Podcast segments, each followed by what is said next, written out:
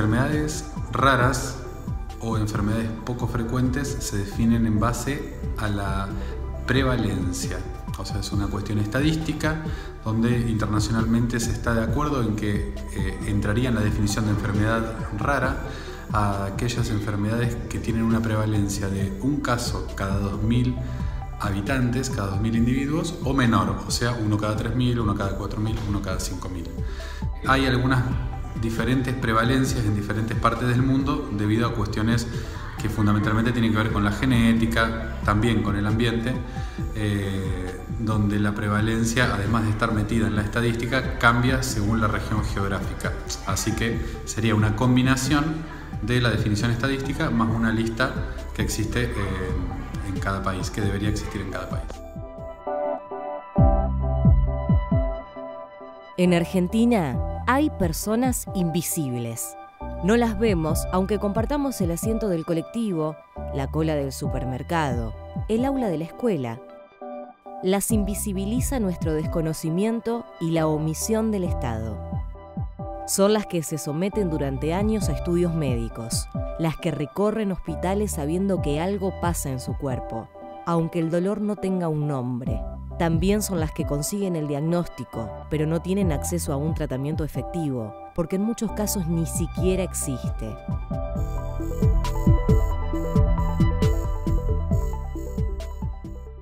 Y no hay un registro exacto en nuestro país, pero se cree por extrapolación de datos, eh, según el último censo eran 3.2 millones de habitantes con alguna enfermedad poco frecuente.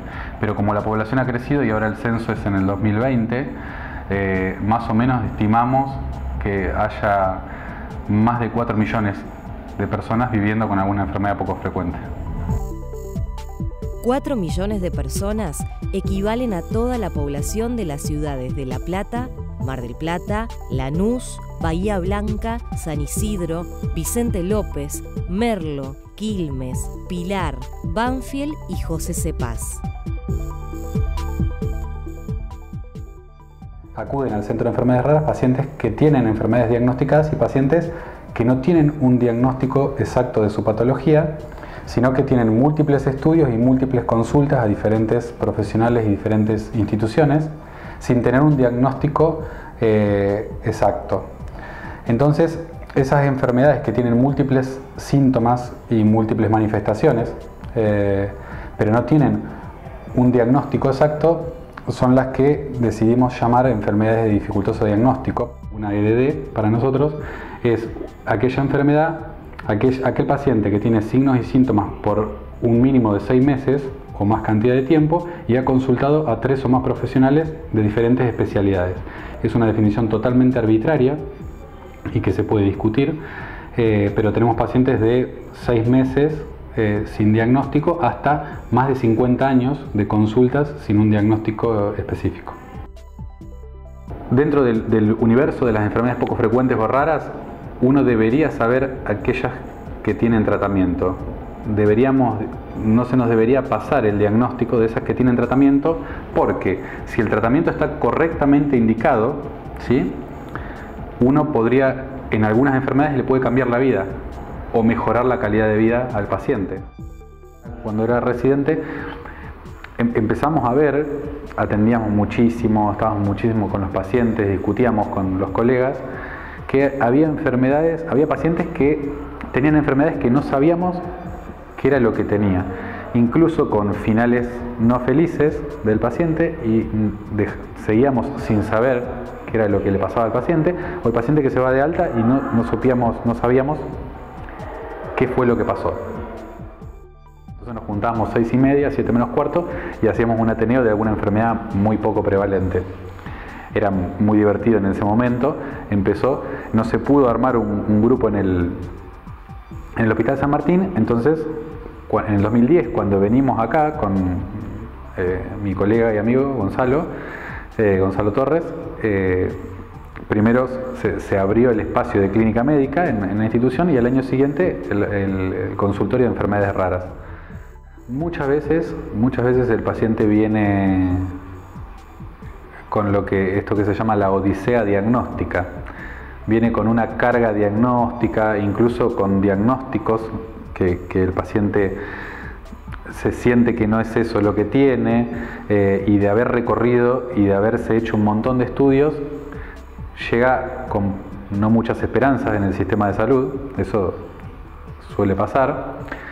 Muchas veces la dificultad en el acceso a los turnos, porque es verdad que no tenemos un lugar físico dedicado exclusivamente a esto, ni yo estoy dedicado el 100% del tiempo todavía a, esta área, por lo cual tengo, hay muchos pacientes que están pendientes de ser evaluados. Con escasas respuestas del Estado y cansados de ser invisibles, son los pacientes y sus familias los que se agrupan, se acompañan, juntan voces y se mueven, salen a la conquista de sus derechos, pero no alcanza. Siempre el tema se empieza a mover a, partir de la necesidad de los pacientes, eso es muy común de ver como los pacientes, eh, hemos tenido varias experiencias donde un paciente tiene una enfermedad rara y es el único que conocemos o que muchos conocen y empieza a meterse en las redes sociales y encuentra otros pacientes y así aparecen de una enfermedad que era rara, aparecen 15 pacientes, 20 o más.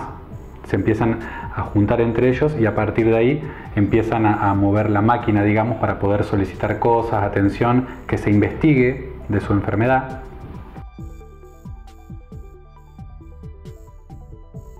Hola, soy Teo Ferstinsky y hace unos días con mi familia y amigos decidimos crear la página FHL1 Internacional. Muchas gracias a todos por haber seguido la página y espero que sigan compartiéndola. Así vamos a poder llegar a que los laboratorios empiecen a buscar la cura. Muchas gracias a todos por compartirlo. Ya encontramos a tres personas con el mismo gen. Así que bueno, eh, espero que lo sigan compartiendo. Les quiero agradecer de corazón. Y bueno, somos pocos, pero valemos mucho. La existencia de una ley garantiza un derecho. Las personas con enfermedades poco frecuentes están amparadas en la Ley Nacional número 26.689, sancionada en 2011 y con pocos artículos reglamentados en 2015.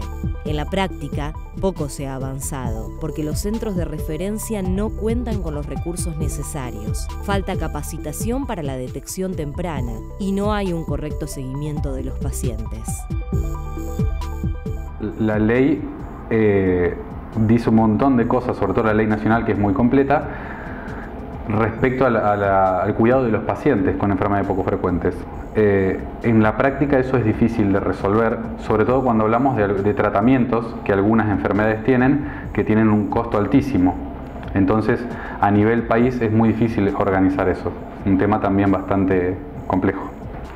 la idea más importante es es poder dejar en el ámbito de la salud pública un lugar para que se asistan este tipo de pacientes, para que se investigue eh, este tipo de enfermedades eh, y que quede, y para eso necesitamos que, eh, los lugares sean reconocidos, que cada vez más profesionales quieran formarse y quieran investigar en esta, en esta área y que de esa manera el proyecto pueda prosperar.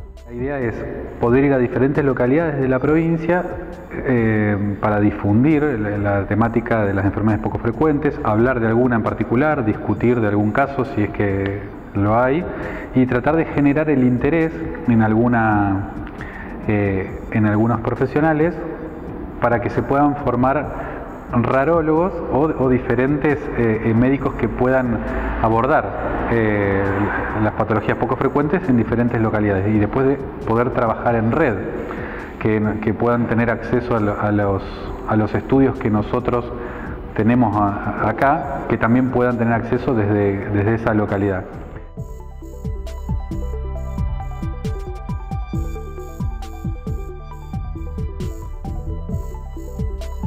No existe una formación académica eh, ordenada eh, y probablemente esto tenga que ver con que es nueva, muy nueva el área, con que no, se sabe exactamente qué es lo que tiene que saber ni quiénes integrarían esas áreas, es algo que obviamente está en plena discusión.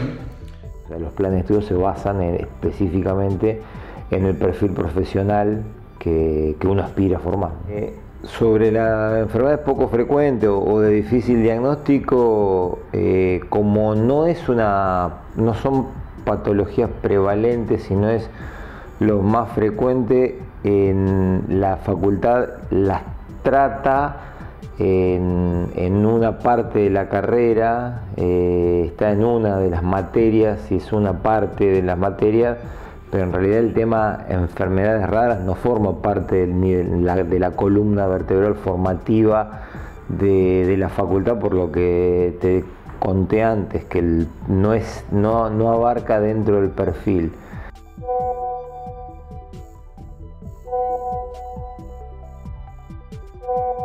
para desarrollar un área que, pueda enseñar las generalidades y algunas cositas sobre las enfermedades poco frecuentes o raras, como para que los alumnos puedan tener por lo menos una idea de que existe y de qué se puede hacer. La facultad ofrece, por supuesto, la institución para canalizar esas inquietudes y para desarrollar esas, esas temáticas. Iniciamos un proyecto dependiente de una cátedra para crear una materia optativa y que esté dentro de la currícula formativa de pregrado del médico la materia de enfermedades poco frecuentes, que se llamaría, si se toma el nombre que pusimos, enfermedades poco frecuentes en medicina donde se discutiría de toda esta problemática de la salud pública, los medicamentos, la investigación y algunas enfermedades en particular y las enfermedades de dificultoso diagnóstico como una novedad también eh, dentro de esta materia. César, además de luthier y profesor en la Facultad de Ciencias Médicas, es uno de los máximos referentes en enfermedades raras de la provincia de Buenos Aires.